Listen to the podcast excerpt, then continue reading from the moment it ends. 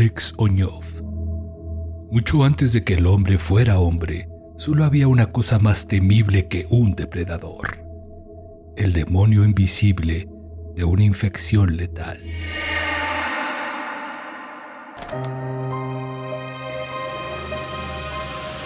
Desde hace cinco soles y cinco lunas nos asedia. Nos persigue un cazador invisible, un depredador que parece acechar en un flanco distinto cada vez. Todas sus huellas llevan la marca del tigre gigante dientes de sable. Arbustos tronchados y aplastados contra el suelo, la repentina ausencia del antílope azul, el impala y el kudú que solían dejarse ver a distancia sin aprensión, sin temor, pero sobre todo en silencio. El mutismo felino que se impone a la redonda, un devora hombres que espera el momento perfecto en que el hambre y el aburrimiento hagan rugir sus entrañas antes de abalanzarse a saciar el apetito más legendario de la sabana. Tumbado bajo la sombra circular de la copa de una acacia, yo tiemblo. Desde hace días me arrastran por el suelo en una manta de cuero llena de agujeros, incapaz de incorporarme. Convulsivo, febril, insomne, cubierto en sudor, hostigado por delirios y pesadillas, incapaz de dormir y siendo poco más que una carga para mis congéneres que avanzan mirando constantemente sobre sus hombros a través de incontable espesura, secarrales y maleza, poseídos hasta el tuétano por el miedo a la bestia merodeadora. Un miedo que bulle y que asciende hasta sus ojos y brota de ellos como un lenguaje en sí mismo y que hace a sus miradas dar latigazos en todas direcciones y a todas horas del día. Un terror sin descanso y una sombra de sospecha que veo en sus párpados entrecerrados al mirarme la sospecha inminente de que cargar mi cuerpo inútil les hace vulnerables, lentos y les deja exhaustos para el momento del enfrentamiento. De una lucha rápida y salvaje de la que solo cabría dudar una cosa. ¿Quiénes caerían en las garras y quiénes lograrían huir por capricho de los dioses? Era una lucha perdida de antemano, en la que puntas de sílex y garrotex no servirían para nada. A veces está el pálpito del que hemos dado esquinazo. Quizás solo una impresión, un brevísimo autoengaño de la mente colectiva para aliviar cerebros y recopilar fuerzas. Evidentemente ahí sigue el cazador. Nos tiene en su punto de mira detrás de aquel promontorio o entre ese parche de espigas. No deja de clavar sus pupilas verticales en nuestra espalda ni un momento, regodeándose.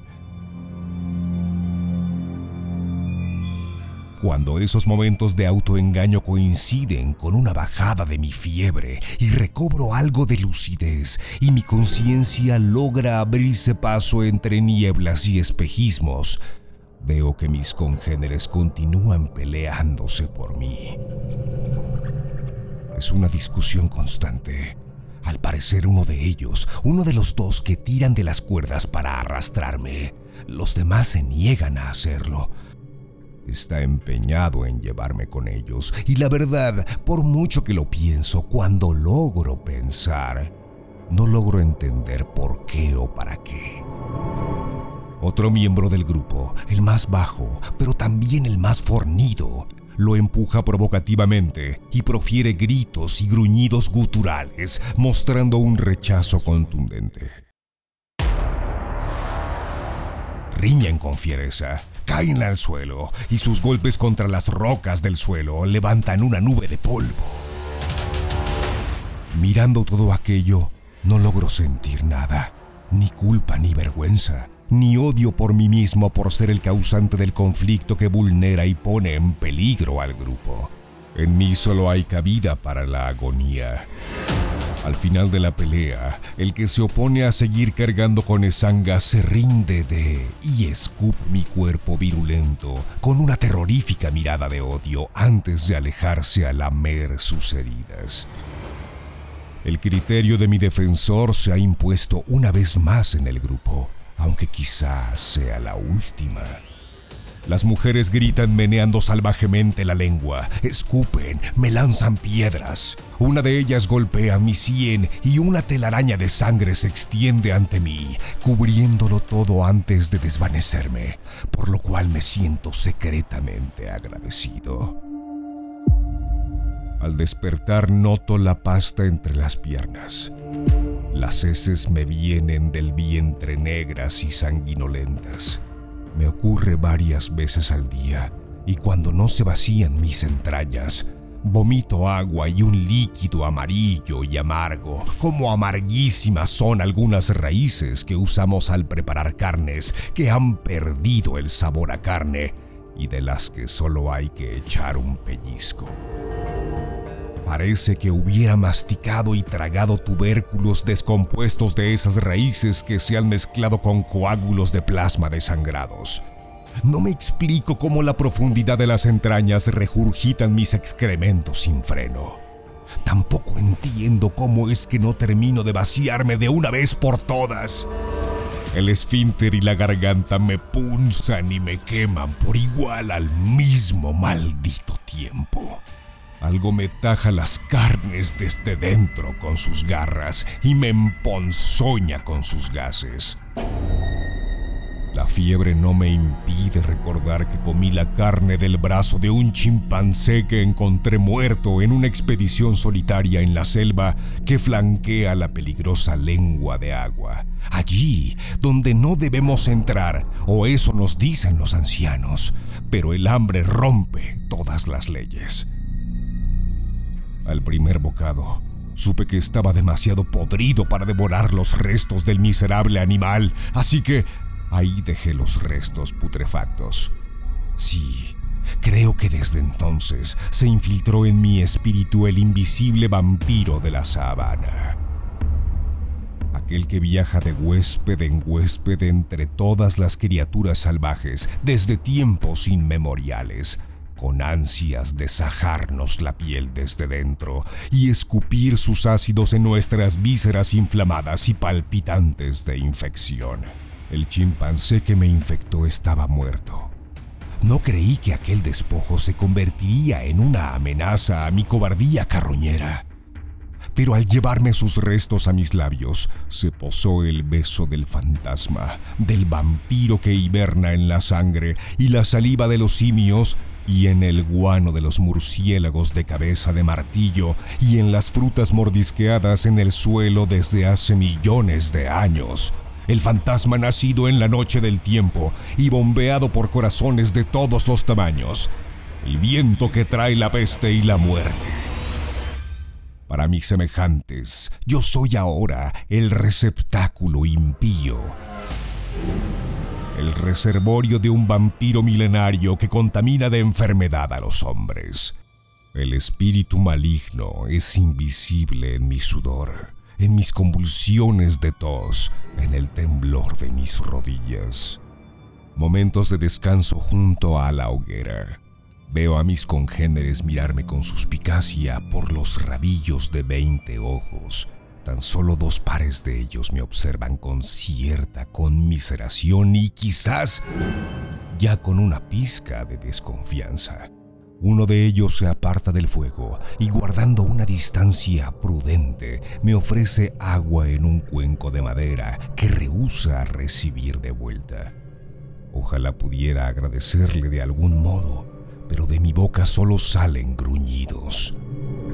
Desearía que los hombres tuviéramos algo parecido a un lenguaje para poder decirnos las cosas más importantes como, ten cuidado, gracias, te debo una, cuando nos encontramos entre especies extrañas. Las mujeres son las que se sientan lo más alejado de mí posible. Es evidente que desean proteger a sus vástagos de que el vampiro salte desde el efluvio de mi sudor hasta sus fosas nasales. Y aunque sus vástagos aún son jóvenes, ya se parecen a las bestias que son sus adultos, de rostros anchos y toscos, mentones prominentes, cráneo aplanado y breve frente, todos cubiertos con una pelusa de vello. El pinchazo muscular que su odio y el mío propio inocula a mi cuerpo me obliga a intentar disipar la atención, dirigirla a la naturaleza, a su belleza nocturna y a su caos perenne. Intento distraerme mientras observo las hierbas que crecen en la tierra, los troncos oscuros y desecados de los árboles, las escasas pero descomunales polillas que revolotean atraídas por el brillo del fuego y que pugnan por entrar en tus cálidas orejas o dormir bajo tus párpados, los murciélagos que cuelgan sobre nuestras cabezas como bolsas negras descansando en su camino, entre alguna cueva y alguna arboleda alfombrada de fruta madura y caída y pudriéndose dulcemente en el cálido suelo de esta tierra hermosa e impía. Vuelven los ruidos al dientes de sable no le disuade el pequeño dios del fuego en absoluto.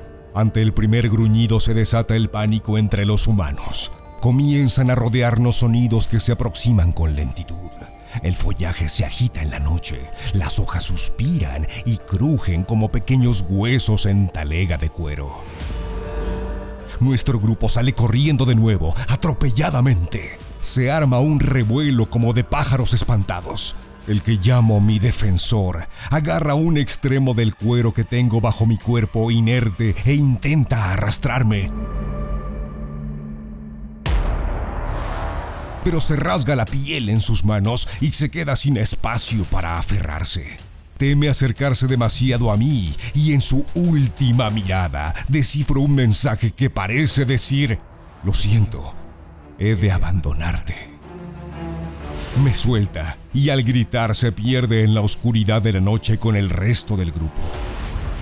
Mi sien palpita, vuelvo a vomitar sangre sobre mi pecho. Al cabo de unos minutos, los ruidos cesan. Me quedo solo flotando en la oscuridad y el silencio de mi aflicción. Creo que ya han pasado horas desde el abandono del grupo. Siento una agonía inconfundible. Me voy del vientre casi sin cesar. Todo a mi alrededor huele a excremento y al metal dulce de la sangre. Paso la mano por mi cuerpo, como si quisiera asegurarme que aún conservo un poco de materia. Siento mi piel que se quema y se congela. Mis axilas e ingles están empapadas de sudor, mientras que la boca, los ojos están secos e irritados, como heridas profundas disecadas. Por el tiempo que ha pasado, lo que podría ser la mitad de una noche o acaso una vida entera, comienzo a ver visiones. Elefantes en piltrafas putrefactas, nubes de veneno que bajan hasta la tierra en madrugada. Justo cuando creo que moriré mirando esta luz de luna cáustica y corrosiva, descubro entre el follaje al hombre que me abandonó en la mitad de la nada.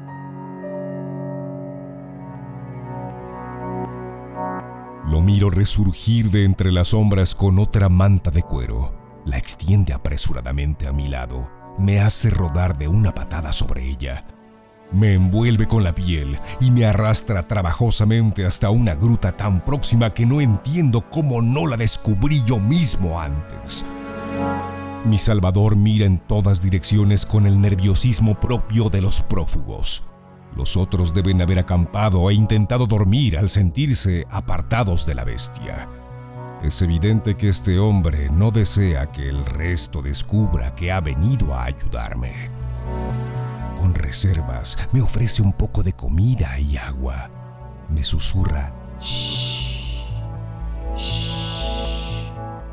no sé por qué ese sonido me relaja de algún modo. No sé qué significa, pero ese susurro atonal me resucita suavemente, como un mantra sin sentido. Me atiende con solicitud, pero cuidando la distancia necesaria para no tocarme ni acercarse a mis insoportables efluvios. Su rostro pálido luce ligeramente somnoliento, pero al mismo tiempo excitado, casi alterado. Quizás piense que si el grupo descubre lo que está haciendo, intenten acabar con él. Los viejos de nuestro grupo nos enseñaron desde niños que el espíritu pasa de un hombre a otro por el aire que respiran y puede adueñarse alma a alma de todo el grupo y no dejar más que los despojos de un par de decenas de cadáveres. Este hombre debe de estar loco o sentir morbosos placeres tentando la muerte y no una muerte cualquiera. De pronto, Oímos voces tan cerca que parece que podrían estarnos hablando al oído. Sí, eran voces humanas. Nos miramos y nuestros ojos parecen gritar en silencio. No es un dientes de sable, son hombres. Nos han estado asediando y persiguiendo un grupo de hombres. Yo no había visto nunca a otros dueños de voces humanas más allá de los miembros del grupo, mucho menos voces tan organizadas, tan cuadradas, tan redondas. Nuestro grupo usa gruñidos, aullidos para darse avisos, y nunca antes imaginé que la boca humana fuera capaz de semejante eufonía, cadencia y euritmia. No, estos hombres emiten sonidos muy distintos con sus labios y sus lenguas y los techos de sus bocas. Sonidos que más bien parecen propios de ángeles y que se dirigen unos a otros como en turnos. Ante nosotros aparecen de pronto sus figuras. Se abren paso de entre las sombras como panteras son de piel muy negra y tienen los ojos del color de la leche. ¿De dónde han sacado los pigmentos de las líneas y los puntos y los zigzags que trepan por sus larguísimos cuerpos hasta cubrir sus rostros? Mi amigo y yo temblamos bajo sus miradas penetrantes que parecen estar observando dos presas de caza que han caído en la trampa. Pero sus ojos se abren muchísimo cuando empiezo a toser de nuevo. Esa tos que parece arrancar del mismísimo fondo de un pozo. Esa tos intercalada por ataques de un hipo compulsivo que me impide respirar entre expectoraciones parecen sorprendidos de mi palidez y mi apariencia exigua. Me señalan con el dedo y emiten al unísono un mismo vocablo entonado con pánico. ¡Esanga! ¡Esanga! Y no me están apuntando a mí. Están apuntando y llamando por su nombre al vampiro milenario que ven agazapado bajo mi piel. Lo temen, lo conocen bien. Es Esanga, el demonio nacido en el alba de los tiempos. En efecto, los negros han mirado cara a cara a su viejo enemigo y el nerviosismo se apodera de su grupo. Tres de ellos se postran de una rodilla ante mí o ante él y bajan la cabeza hacia el suelo mientras el resto, al menos una decena, se distribuyen y montan una guardia en semicírculo alrededor de la gruta quedando en posición de firmes con sus armas en alto. Yo me desmayo al momento, incapaz de aguantar las emociones. Muchas lunas y soles pasan sobre la gruta. Muchas visiones se apoderan de mi mente.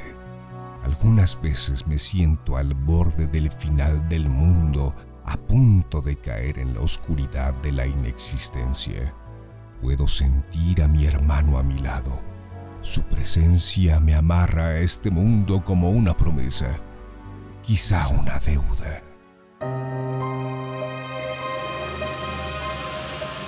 Al alba del séptimo día, mis párpados se abren al fulgor púrpura de un nuevo día. Ahora no me duelen los brazos ni me duelen las piernas. Por primera vez en mucho tiempo no siento mi cuerpo temblar ni convulsionarse. ¿Estoy curado?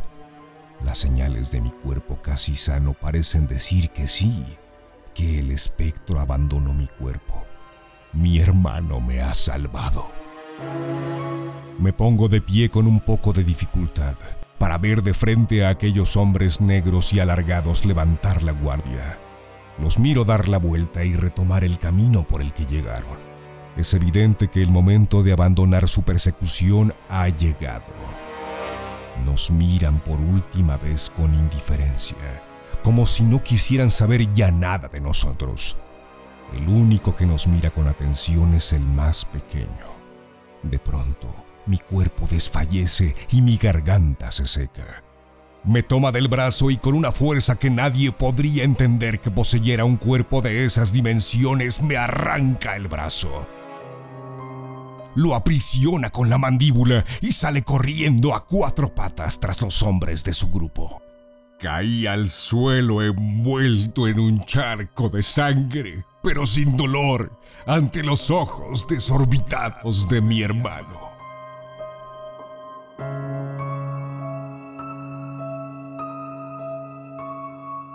Esanga.